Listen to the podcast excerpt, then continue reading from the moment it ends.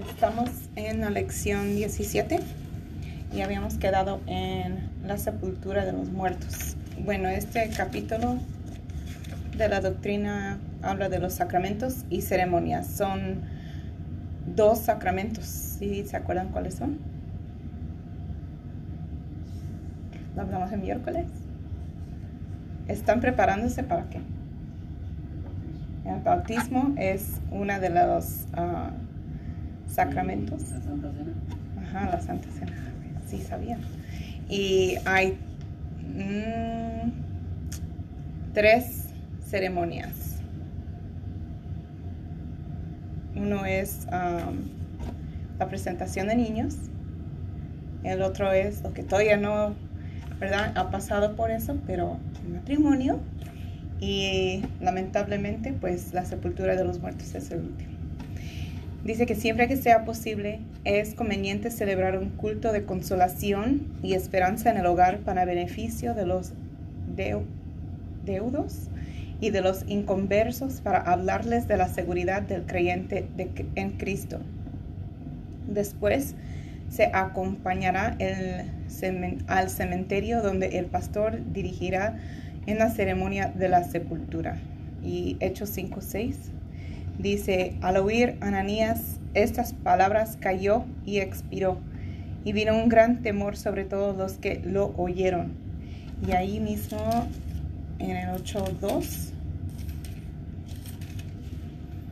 dice, y hombres piadosos llevaron a enterrar a Esteban e hicieron gran llanto sobre él. Um, hay, ah, ha habido preguntas anteriores que se me ha presentado acerca de ah, cremar a un difunto, que si se puede cremar y pues, o sea, tenerlos, es cuando queman el cuerpo Ah, y tiene la ceniza. Guardan la ceniza o lo esparcen o lo entierran nomás la ceniza en vez de ah, en un entierro. El motivo, la mayoría del tiempo, yo creo, por lo cual se hace eso, ah, es porque es más económico. Pero bíblicamente eh, no es lo, correcto. Eh, lo correcto es enterrar.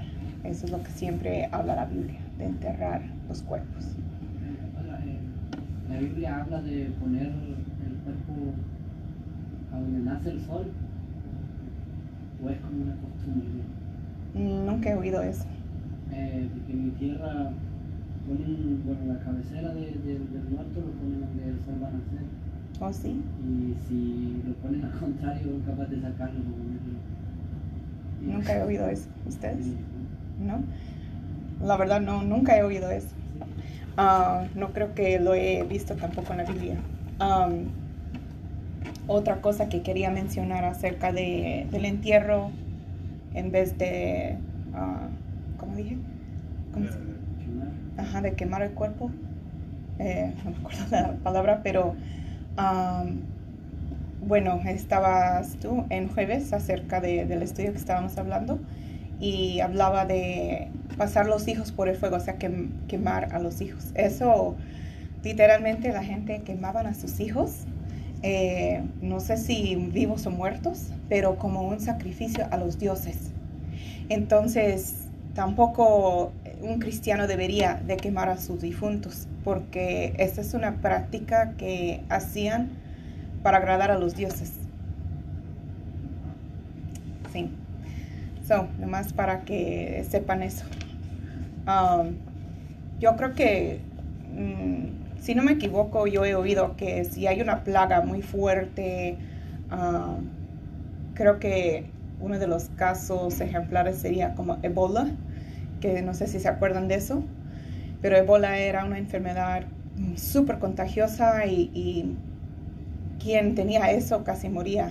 Ah, ya con el tiempo, pues sí, podían controlar y creo que sanar a la gente de eso, pero, pero era algo tan fuerte que aún uno estando cerca de uno que lo tenía, un difunto que lo tenía, se, se contagiaban aún con un difunto ya.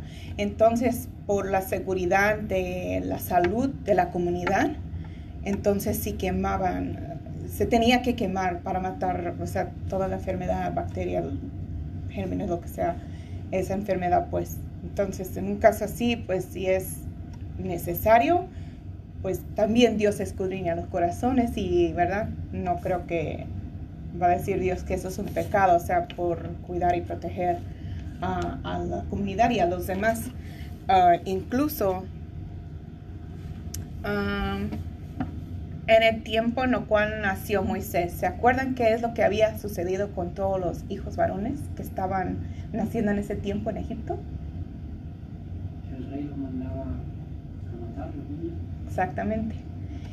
Y las parteras ¿Lo hicieron o no lo hicieron? Porque mandó a las parteras que mataran a los niños, que no... no, no, lo hicieron. Y cuando el faraón les preguntó a las parteras, ¿por qué no están matando a los niños varones? Mintieron. Mintieron y dijeron, ah, es que las mujeres este, de Israel son muy fuertes y robustas. Y ya han dado a luz, ya cuando llegamos ya han dado a luz. Pero estaban mintiendo. Pero incluso habla la palabra que, que Dios honró a las parteras. ¿Por qué se estaban mintiendo? Porque a la cultura hebrea dan más prioridad a preservar vida. Entonces, aunque ellas mintieron, mintieron con el intento de preservar la vida a los niños. Entonces Dios no vio a esa mentira como un castigo porque ponen a una prioridad más a preservar la vida. Entonces si verdad este es necesario que se queme el cuerpo de un ser querido porque se ha muerto de una enfermedad muy grave que va a infeccionar a todos los demás, o sea, para preservar la vida no va a ser juzgado conforme yo entiendo, conforme he estudiado la cultura de los hebreos, porque siempre ponen eso como prioridad, preservar las vidas. Bueno, vamos a seguir. ¿Tienen más preguntas o comentarios? ¿No? Ok, creo que no. Ah, sí. ¿Quieren algo?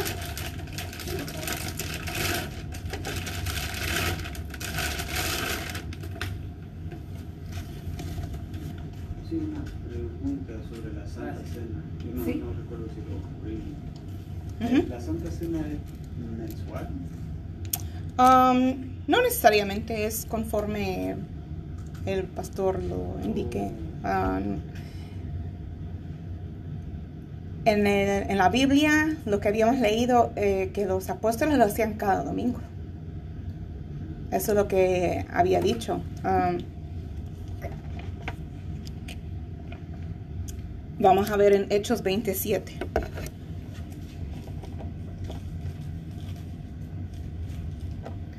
Hechos 27 dice, el primer día de la semana reunidos los discípulos para partir el pan, Pablo les enseñaba, habiendo de salir al día siguiente, y alargó el discurso hasta la medianoche. Ah, entonces está diciendo que el domingo se reunía y Vamos a 1 Corintios 16, 2. Primera de Corintios 16, 2 dice, cada primer día de la semana cada uno de vosotros ponga aparte algo según haya prosperado, guardándolo para que cuando yo llegue no, sea, no se recojan entonces ofrendas. Ah, no sé, eso, esos son los ejemplos que da, pero aquí no, no veo que dice realmente que ellos daban la Santa Cena cada domingo. Eso es lo que el libro dice. El libro dice, la iglesia al principio celebra su servicio principal cada primer día de la semana, el día del Señor, el domingo, y participaban también en la Santa Cena. Pero no menciona la Santa Cena, lo veo yo. Eso es un buen punto. Lo voy a tener que escudriñar eso un poco más porque los versículos que dan no, no especifica. Pero en mi experiencia personal, como yo, pues ya saben que era católica en mi niñez, la iglesia católica lo hacen cada domingo. no me acuerdo si entre semana también, porque también íbamos a misa entre semana mi, mi mamá y mis hermanos y yo, um, pero sí cada domingo. Y para mí eso es más como una religión, ¿no? Porque religiosamente lo van a tomar cada domingo. Uh, pero pues mm, no, este, no es que digas, a fuerza se tiene que hacer ni cada mes, ni cada domingo, cada, cada iglesia lo he visto que lo hace diferente. cuando yo estaba hablando sobre la Santa Cena, creo que era el mes pasado, y me dice de que allá en El Salvador lo hacían una vez al mes, pero no, no, sé si es algo que se tiene que hacer al mes o, ya sería así dentro de la iglesia como lo tomen. Sí, como yo he visto, es como cada iglesia, cada pastor eh, siente del Señor o, siente hacer. La verdad aquí solamente una vez lo hemos hecho.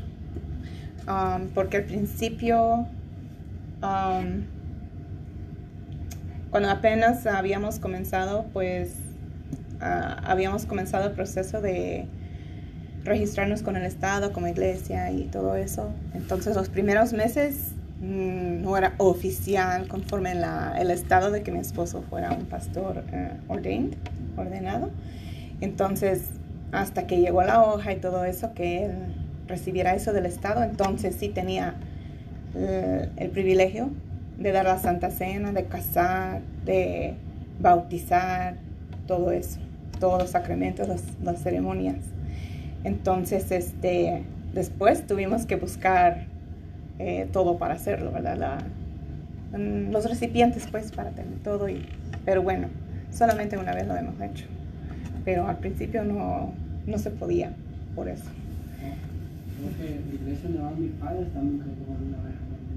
una vez al año. Oh, yo creo que sí, eh, se hace más seguido normalmente. Yo, bueno, yo, yo iba nada más ahí, ellos me llevaban a veces, y para un poquito de Sí. Pues incluso cuando habla Cristo de eso y se habla de la, de la Santa Cena, um, vamos a Mateo 26, 26 y 30.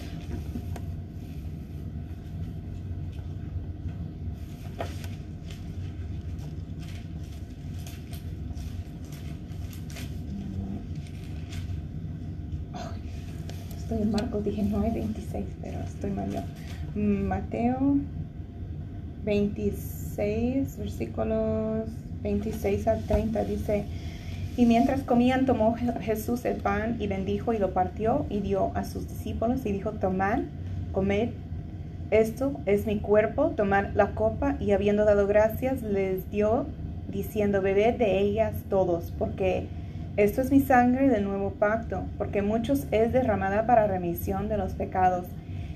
Y os digo que desde ahora no beberé más de este fruto de la vid hasta aquel día en que lo beba nuevo con vosotros en el reino de mi, eh, de mi Padre. Y cuando hubieran cantado el himno salieron al monte de los olivos. Y también habla en 1 Corintios 11, ahí Jesucristo no eh, indicó háganlo cada semana, háganlo cada mes, háganlo cada año. No indica eso. Vamos a 1 Corintios 11, 23 y hasta 31. Porque yo recibí del Señor lo que también os he enseñado, que el Señor Jesús, la noche que fue entregado, tomó pan y habiendo dado gracias, lo partió y dijo, tomad, comer, esto es mi cuerpo, que por vosotros es partido, hacer esto en memoria de mí. Asimismo tomó también la copa después de haber cenado, diciendo, esta copa es el nuevo pacto en mi sangre. Hacer esto todas las veces que la bebieres en memoria de mí. Así pues, todas las veces que comieres este pan y bebieres, bebieres esta copa, la muerte del Señor anunciarás, anunciáis hasta que Él venga. De manera que cualquiera que comiere este pan o bebiera esta copa del Señor indignamente, será culpado del cuerpo y de la sangre del Señor. Por tanto, pruébese cada uno a sí mismo y coma así del pan y beba de la copa. Porque el que come y bebe indignamente sin discernir el cuerpo del Señor, juicio come y bebe para sí, por lo cual hay muchos enfermos y debilitados entre vosotros y muchos duermen. Ah, sí, pues nos examinemos, nos examina- examinásemos a nosotros mismos, no, seremos, no seríamos juzgados. El 32, más siendo juzgados como ah, somos castigados por el Señor para que no seamos condenados con el mundo. Otra vez, eh, pues ah, tiene letra roja ahí, pero no, o sea, es el apóstol Pablo quien está narrando. Y en la letra roja él está como repitiendo Jesucristo dijo, pero tampoco Pablo indicó que Jesús haya indicado ah, la frecuencia que se debería de hacer. So, ¿Más preguntas de eso? ¿Otra, ¿De otra ceremonia o sacramento? ¿No? Ok. Vamos a la, de, la lección 18 que es el bautismo en agua. Considerando que este es un cursillo bíblico para preparar doctrinalmente a los nuevos convertidos, para ser bautizados en agua hemos creído necesario dedicar una lección por separado para estudiar más detenidamente sobre el bautismo en agua. Toda persona que sinceramente se ha arrepentido de sus pecados y ha recibido a Cristo como Salvador y Señor debe cumplir su mandato de ser bautizado en agua. Mateo 28, 19.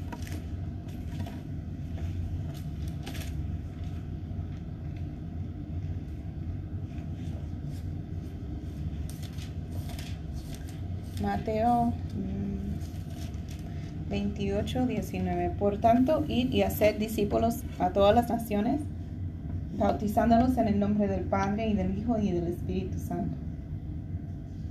Y Marcos 16, 16. El que creyere y fuere bautizado será salvo, mas el que no creyere será condenado.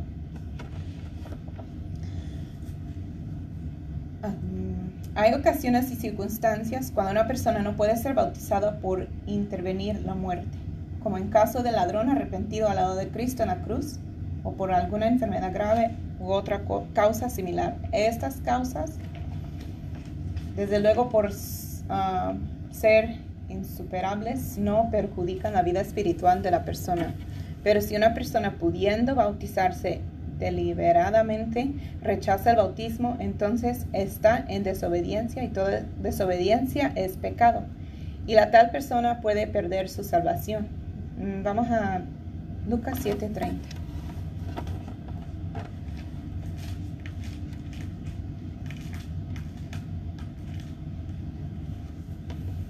Mas los fariseos y los intérpretes de la ley desecharon los designios de Dios respecto de sí mismos, no siendo bautizados por Juan. ¿Quiénes eran los fariseos? Eran hombres estudiados de la ley. Tenían mucho conocimiento de memoria.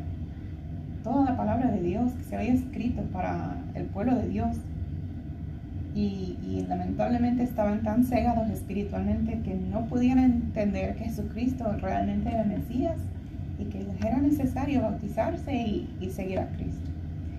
Entonces ahí dice que, pues por eso dice, desecharon los designios de Dios respecto de sí mismos no siendo bautizados por Juan. Ok, dice, Um, así que no querer ser bautizado en agua conforme lo ordenó el Señor es desechar los designios de Dios con respecto a uno y por lo mismo es marginarse de la salvación. Mucho nos ayudará para estudiar el tema del bautismo en agua si lo dividimos en cinco tópicos. Primero la forma, segundo la fórmula, tercero el candidato, cuarto el tiempo y quinto el significado. La forma, la palabra griega bautizar, baptizai, significa inmersión, sumergir, meter algo bajo el agua. Uh, mm, yo creo que ustedes sí ayudan a mover las cosas ahí en el santuario, ¿verdad que sí? Para poner y bajar las, los instrumentos y todo.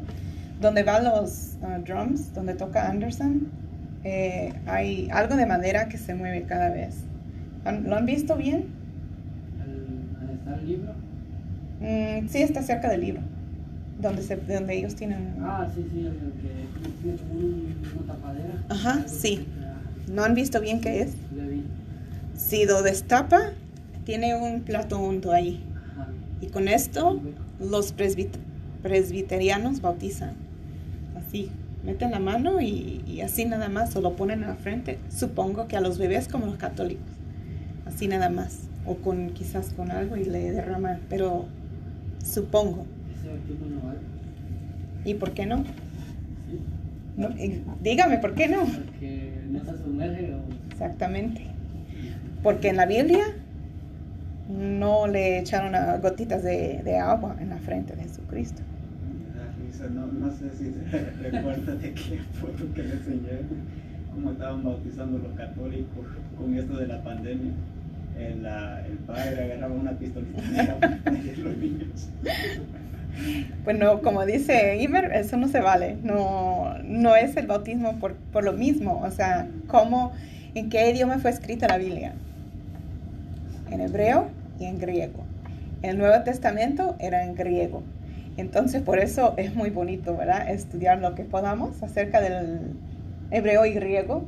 Y, y es bonito que dice aquí que la palabra griega, baptizai, significa inmersión, sumergir y meter algo bajo el agua. O sea, menos así vamos a ser engañados de que, ah, con unas gotitas y ya, ya estamos bien, ya estamos bautizados. No. Ah, he este, oído de que, bueno, por cierto, como les digo, yo era católico, ¿verdad? Este, yo creo ni el año tenía yo cuando mis papás me llevaron a México. Y ahí tengo mi, padrino y mi madrina de mi bautismo que me bautizaron en la iglesia católica allá en México. Pero, ah, pues, ¿qué pecado tenía un bebé? Ni siquiera el año tenía yo. ¿Qué, qué pecado, qué malicia, de qué me estaba yo arrepintiendo, de qué viejo hombre estaba yo dejando atrás? Y, o sea, no hay pecado, es inocencia, ah, nada de maldad en un niño a esa edad. Entonces, este, ah, se me hace que tenía yo como 19, 20 años, cuando ya tenía yo Samita, nada más, y yo y mi esposa nos bautizamos, y yo, yo, yo me acuerdo de haber invitado a mi papá, supongo que invité a los demás, porque pues como que estoy más cercana a mis hermanas, mi, mamá que a mi papá, pero yo me acuerdo muy bien de haber invitado a mi papá y yo me entristecí mucho porque él se enojó conmigo. Dijo, ¿cómo que te vas a bautizar otra vez? Ya estás bautizada. Y se molestó bastante conmigo y, y la verdad nadie de mi familia asistió a mi bautismo. Nadie. Ni mi cuñada, nadie fue.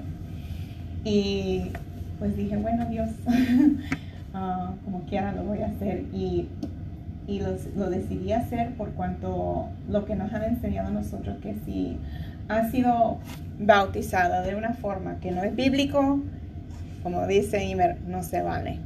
Entonces tenía yo la habilidad de bautizarme conforme a la palabra de Dios sin problema. Ahora, ¿se acuerdan el primer, la primera lección que dimos?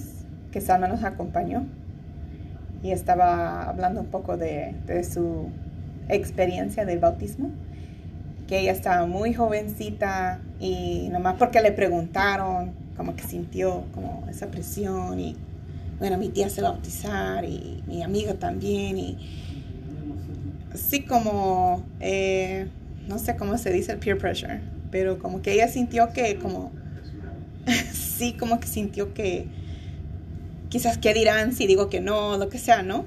Y pues sí, se bautizó, pero en ese entonces no era algo genuino eh, de su corazón que ya estaba lista para hacer ese compromiso con, con Dios.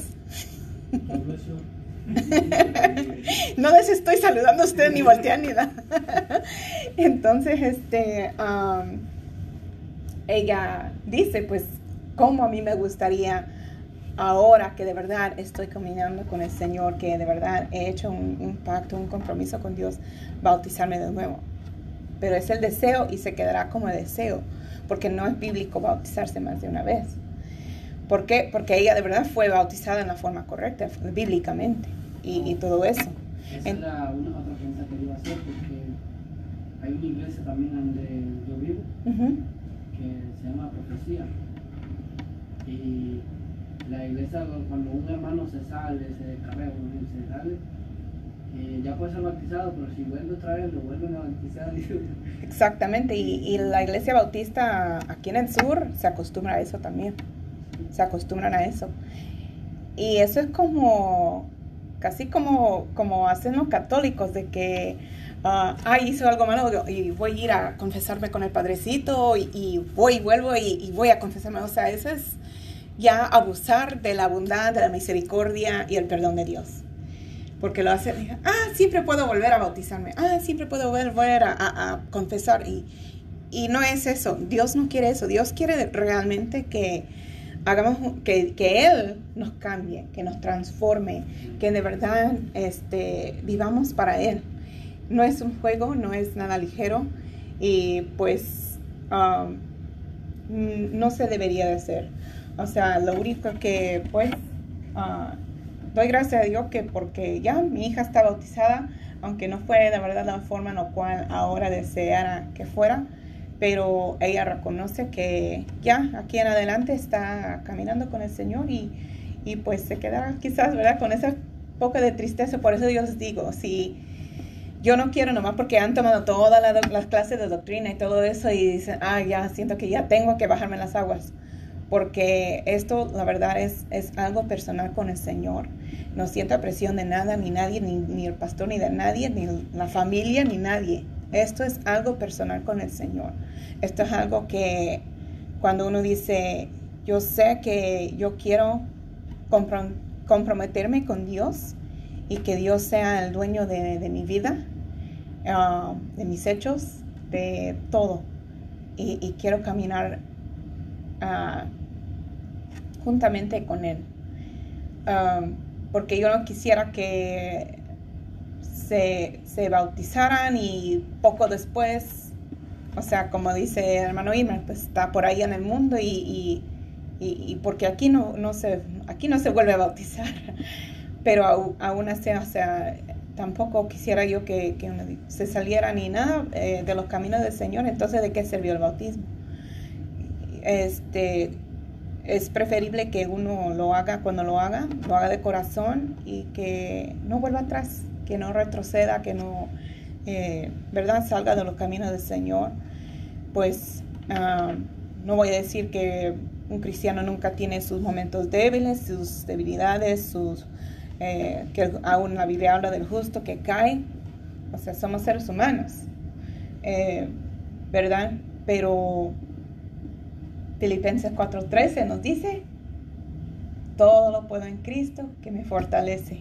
Y solamente con la ayuda de Él es que podemos seguir adelante. Y pues aunque, ¿verdad? Este, Dios no quiera un- una falta, lo que sea, este, marchar adelante con, con Dios y pues esforzarnos para vivir para Él. Amén.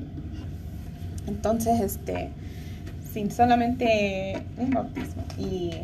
Dice, el bautismo cristiano es pues por inmersión, aún, aún los que practican el bautizar por aspersión, o sea, por rociamiento, admiten que la inmersión fue la forma de bautizar desde el principio. Leyendo en la Biblia algunos casos de bautismo, uno puede fácilmente entender las siguientes verdades. Ah, que el agua, que el bautismo requería agua. Hechos 8:36.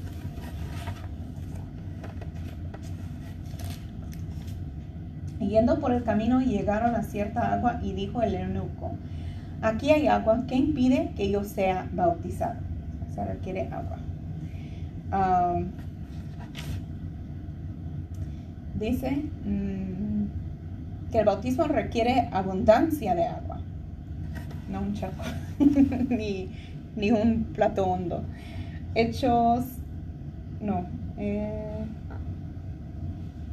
Juan 3:23.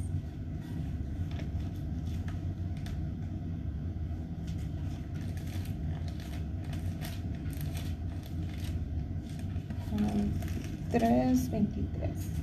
Juan bautizaba también en Enón junto a Salim porque había ahí muchas aguas y venían y eran bautizados. Que el bautismo requiere que tanto el que bautiza como el bautizado desciendan al agua. Vamos a volver a Hechos. Esta vez es 8:38.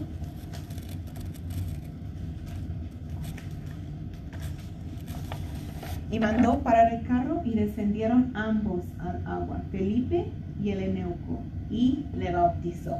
Felipe bautizó el Eneuco en las aguas ahí. Que el bautismo requiere que el candidato sea sepultado en agua o sea sumergido. Con los uh, no, Romanos 6.4.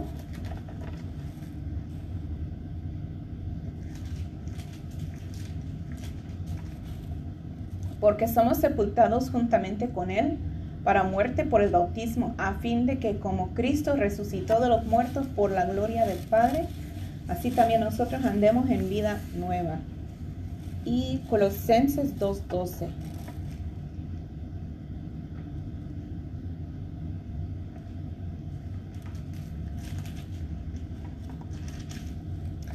Sepultados con Él en el bautismo Voy a leer desde el 11. En él también fuisteis circuncidados con circuncisión no hecha a mano, al echar de vosotros el cuerpo pecaminoso carnal en la circuncisión de Cristo, sepultados con él en el bautismo, en el cual fuisteis también resucitados con él, mediante la fe en el poder de Dios que le levantó de los muertos. Amén. Um, Vamos a seguir. Dice que el bautismo requiere subir del agua. Mateo 3:16.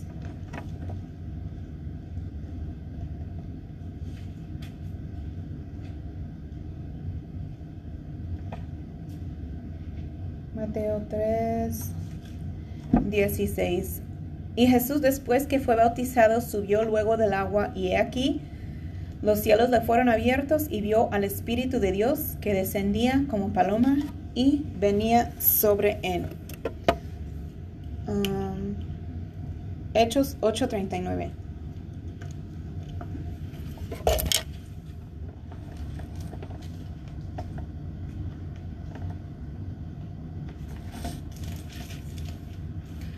Cuando subieron del agua, el Espíritu del Señor arrebató a Felipe y el eneuco no le dio más y siguió gozoso su camino.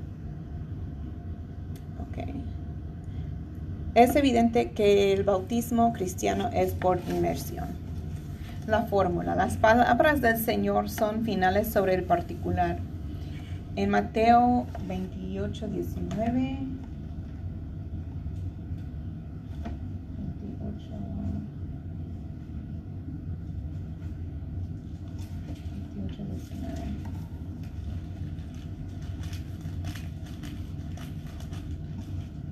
Dice, por tanto, id, ya lo hemos leído, y hacer discípulos a todas las naciones, bautizándolos en el nombre del Padre y del Hijo y del Espíritu Santo. Um, amén. Nadie tiene el derecho de modificar ni de cambiar esto. Sabelio, un presbítero de la iglesia en los primeros tiempos, se inventó una doctrina que no niega la divinidad de Jesucristo, sino que lo hace la única persona de la divinidad. Enseñaba que el Padre, el Hijo y el Espíritu Santo son la misma persona, que son tan solo tres títulos para el mismo ser divino. Los sabelianistas bautizaban en agua en el nombre de Jesús solamente, excluyendo al Padre y al Espíritu Santo, lo cual era una moda nueva en la iglesia y por lo mismo les llamaban los modalistas. La iglesia entonces rechazó vigorosamente esta enseñanza y se adhirió firmemente a la fórmula bautismal ordenado por Cristo, lo que acabamos de leer. Los sabelianistas modernos, los unitarios, los Jesús solo, contienden que hay que bautizarse en el nombre de Jesús solamente. Tuercen las escrituras al decir que los apóstoles bautizaban en el nombre de Jesús y citan varios versículos en el libro de los Hechos. Tales textos no se refieren a la fórmula del bautismo, sino a la autoridad del bautismo cristiano que emanaba del Señor Jesucristo, quien lo ordenó. Vamos a Hechos 2.38.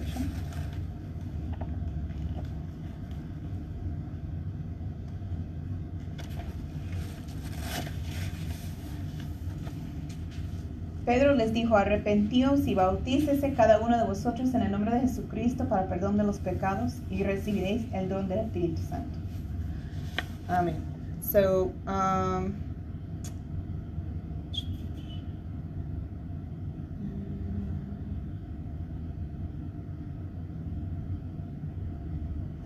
lo voy a leer así como dice aquí en el libro. Dice en Hechos 2.38, cuando en el sermón de Pentecostés Pedro dice, bautícese cada uno de vosotros en el nombre de Jesucristo, está dirigiéndose a judíos varones piadosos, judíos y prosélitos, o sea, gentiles convertidos al judaísmo, varones judíos, varones israelitas, varones hermanos, la casa de Israel. Es decir, aunque había gentiles, la inmensa mayoría de la multitud era judía.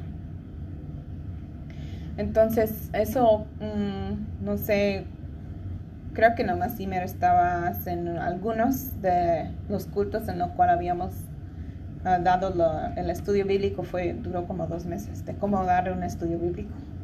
Pero ahí, este, yo les decía que para poder dar un estudio bíblico uno tiene que escudriñar realmente hasta cada versículo para saber con quién está hablando, eh, quién está hablando, a dónde está ocurriendo eh, lo que está, ¿verdad? Lo que está escrito, en qué temporada de, en qué año, o sea, en el Antiguo Testamento, el Nuevo Testamento, en qué era, eh, muchas cosas.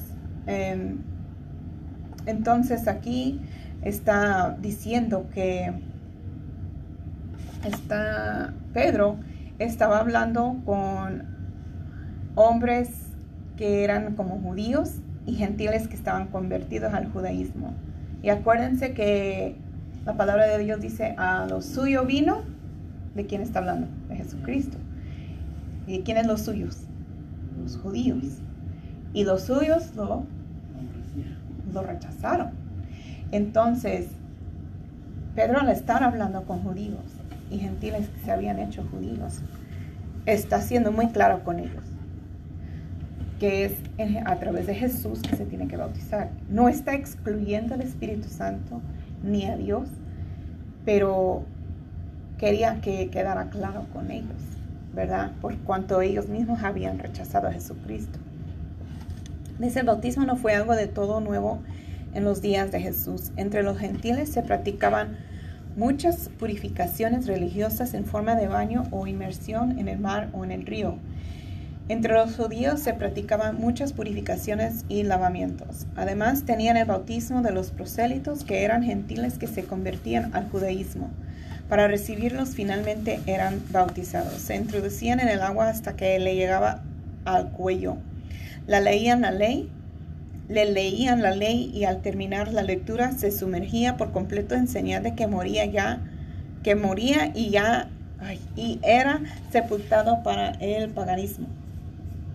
También conocían muy bien el bautismo de Juan el Bautista, que tan profundamente había calado en la vida de la nación. Y desde luego estaba el bautismo cristiano establecido por Cristo hacía solamente unos pocos días. Los paganos se bautizaban supuestamente por orden de sus deidades, o sea, los dioses de ellos. Los judíos se bautizaban por orden de Moisés. Cerrando la dispensación de la ley, los judíos se bautizaban por orden de Juan el Bautista. Y cuando los apóstoles hablan de bautizarse en el nombre de Jesucristo, lo que están haciendo es estableciendo la distinción del bautismo cristiano de entre todos los demás bautismos.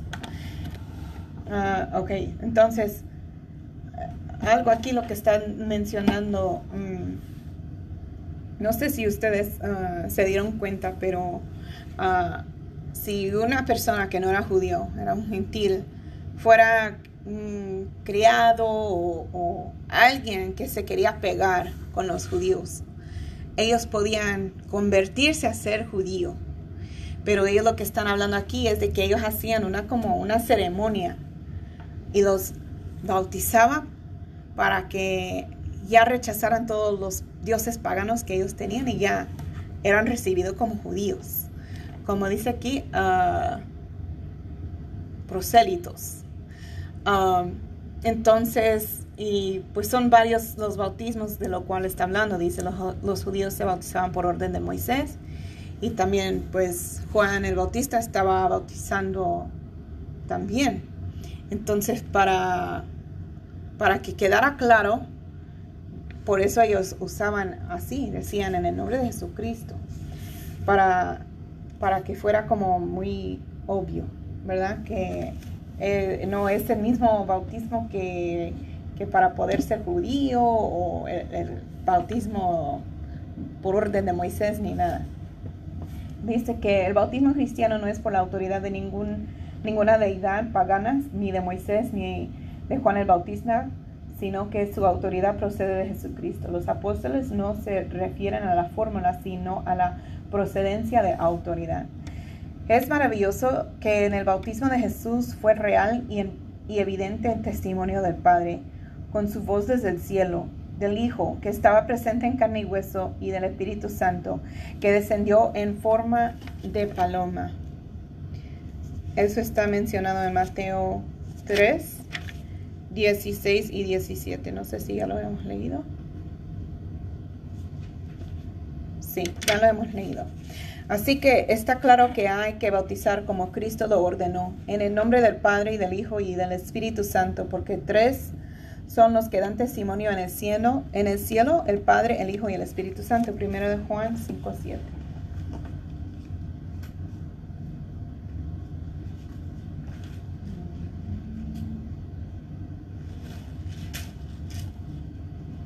Porque tres son los que dan testimonio en él cielo, el Padre, el Verbo y el Espíritu Santo, y estos tres son uno.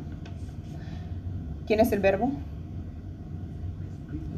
Jesucristo. ¿Cómo sabemos eso?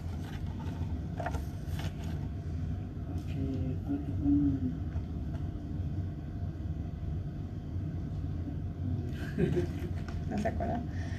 Ah, creo. Creo que vamos a Juan. Sí, Juan 1.1. En el principio era el verbo, y el verbo era con Dios, y el verbo era Dios.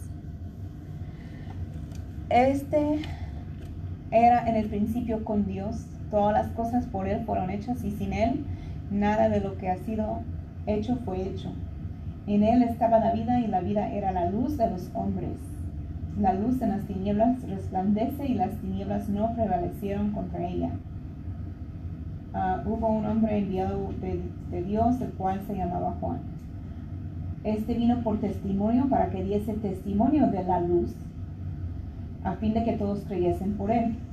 Ok, entonces está hablando de Juan, Juan el Bautista, ¿verdad que sí? Dice que él estaba dando testimonio, que diese testimonio de la luz. Y en el 4 está diciendo, en él estaba la vida y la vida era la luz de los hombres. O sea, ¿quién es la luz? Cristo. Y esa misma persona que dice ser la luz de los hombres es el mismo que es el verbo. Entonces, es Cristo. ok. Dice en el 8, no era él la luz, sino para que diese testimonio de la luz, aquella luz verdadera que alumbra a todo hombre, venía a este mundo. En el mundo estaba y el mundo por él fue hecho, pero el mundo no le conoció. Está el ejemplo. Los fariseos no querían aceptar ser bautizados. ¿Por qué? Porque no, no conocían que era el Mesías. No lo reconocían. A los suyos vino y a los suyos no le recibieron. Es Cristo. Entonces por eso sabemos que el verbo es Cristo. Um, dice el candidato, el, orden bíblico para los que pueden ser bautizados es el siguiente. Bueno, ya les voy a preguntar otra vez. ¿Qué es lo primero que uno tiene que hacer para ser bautizado?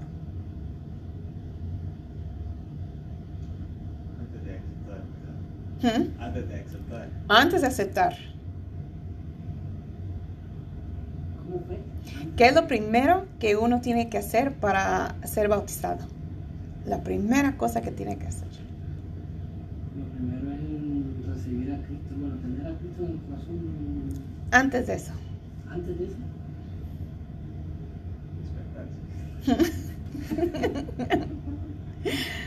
un día me van a decir, un día me van a decir, arrepentirse. Arrepentirse. Ok, arrepentirse y creer al Evangelio. Marcos 1.15. Marcos 1.15. Marcos 1.15.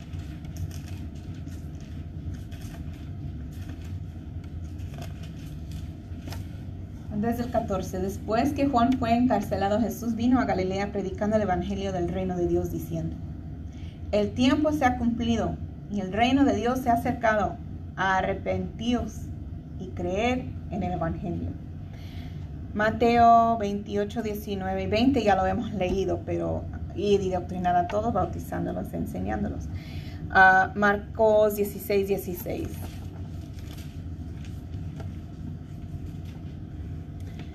El que creyere y fuere bautizado será salvo, mas el que no creyere será condenado. O sea, tiene que creer, tiene que creer en Jesucristo, tiene que creer en la palabra de Dios, en el Evangelio. Uh, y Hechos 2.38. Creo que también ya lo hemos leído, pero vamos allá rapidito.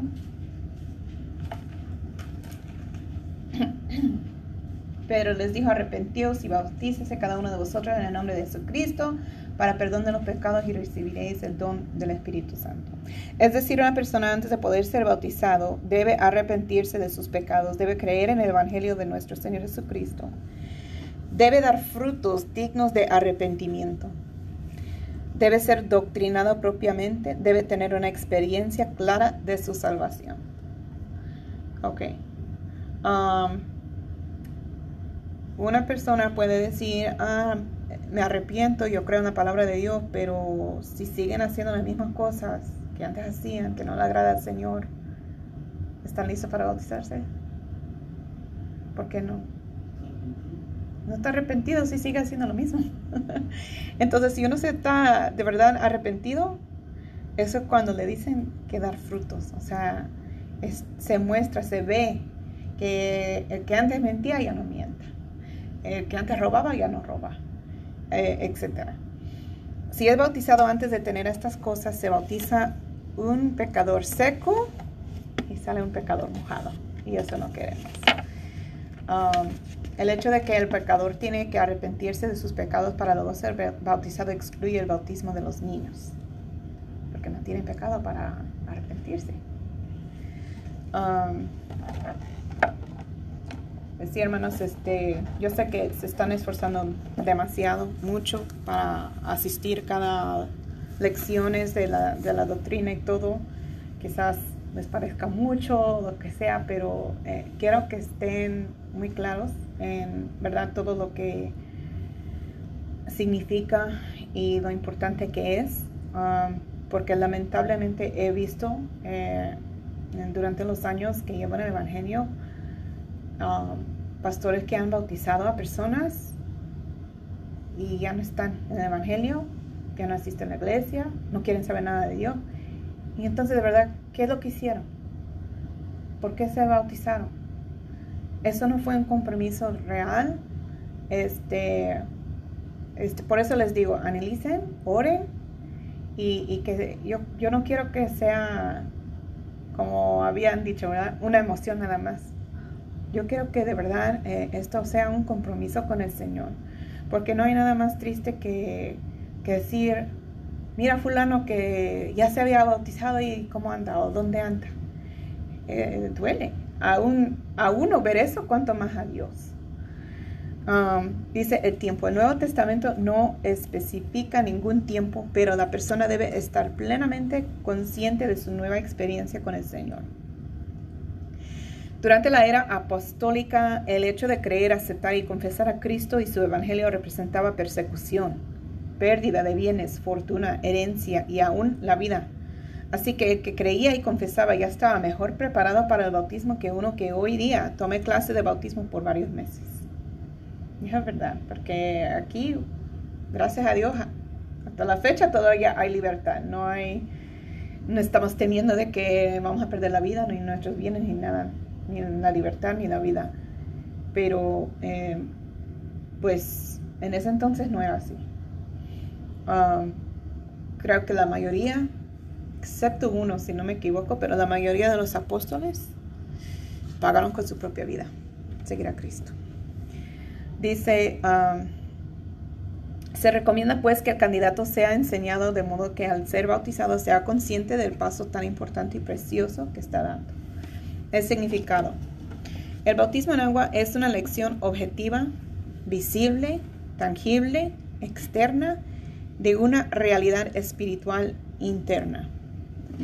O sea, es algo palpable, algo que se puede tocar, algo que todo el mundo puede ver, que uno puede experimentar, pero es simbólico de algo interior, espiritual, lo cual no podemos ver. Um, representando que nuestro viejo hombre, lo que antes hacíamos, muere, queda en el olvido, en, lo más profundo del mar, y Dios jamás volverá a acordarnos de todo eso. Y somos nuevas criaturas, transformados con ropas limpias, blancas, sin manchas, sin arruga, y hijos de Dios. Um, dice, la realidad espiritual mm, es, es, espiritual e interna es que la persona ha muerto al pecado y al mundo y el viejo hombre ha sido sepultado y se ha levantado una nueva criatura. Pablo escribe, o no, ah, bueno, vamos a Romanos 6.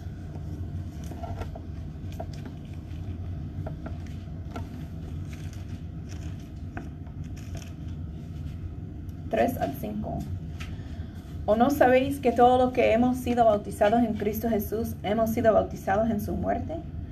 Porque somos sepultados juntamente con Él para muerte por el bautismo, a fin de que como Cristo resucitó de los muertos por la gloria del Padre, así también nosotros andemos en vida nueva. Porque si fuimos plantados juntamente con Él, en la semejanza de su muerte, así también lo seremos en la de su resurrección. Leer el 6 también. Sabiendo esto que nuestro viejo hombre fue crucificado juntamente con él, para que el cuerpo del pecado sea destruido, a fin de que no sirvamos más al pecado. E, eso está fuerte, pero me gusta, porque en realidad eso tiene que suceder. Que nuestro viejo hombre, el, el cuerpo pecaminoso, sea destruido porque algo que es destruido ya no es útil, ya no puede funcionar, ya no tiene la función no sirve. Y eso es lo que queremos. Que el viejo hombre que, practicaba el pecado no exista más. Y así, pues, si está destruido, no puede resucitar y seguir andando haciendo el pecado, ¿verdad? Uh, ¿Tienen preguntas? ¿Comentarios? ¿Ya leímos todo eso? Oh,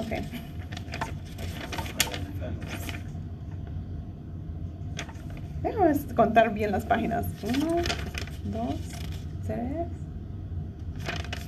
cuatro, cinco, seis. Wow, récord tiempo. Hemos acabado por el día de hoy en 53 minutos.